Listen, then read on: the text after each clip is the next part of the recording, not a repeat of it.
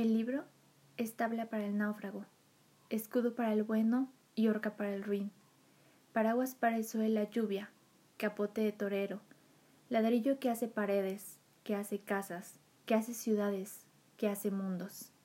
El libro es jardín que se puede llevar en el bolsillo, nave espacial que viaja en la mochila, arma para enfrentar las mejores batallas y afrentar a los peores enemigos.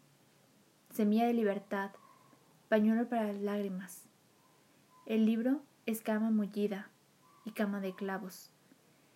El libro te obliga a pensar, a sonreír, a llorar, a enojarte ante lo injusto y aplaudir la venganza de los justos.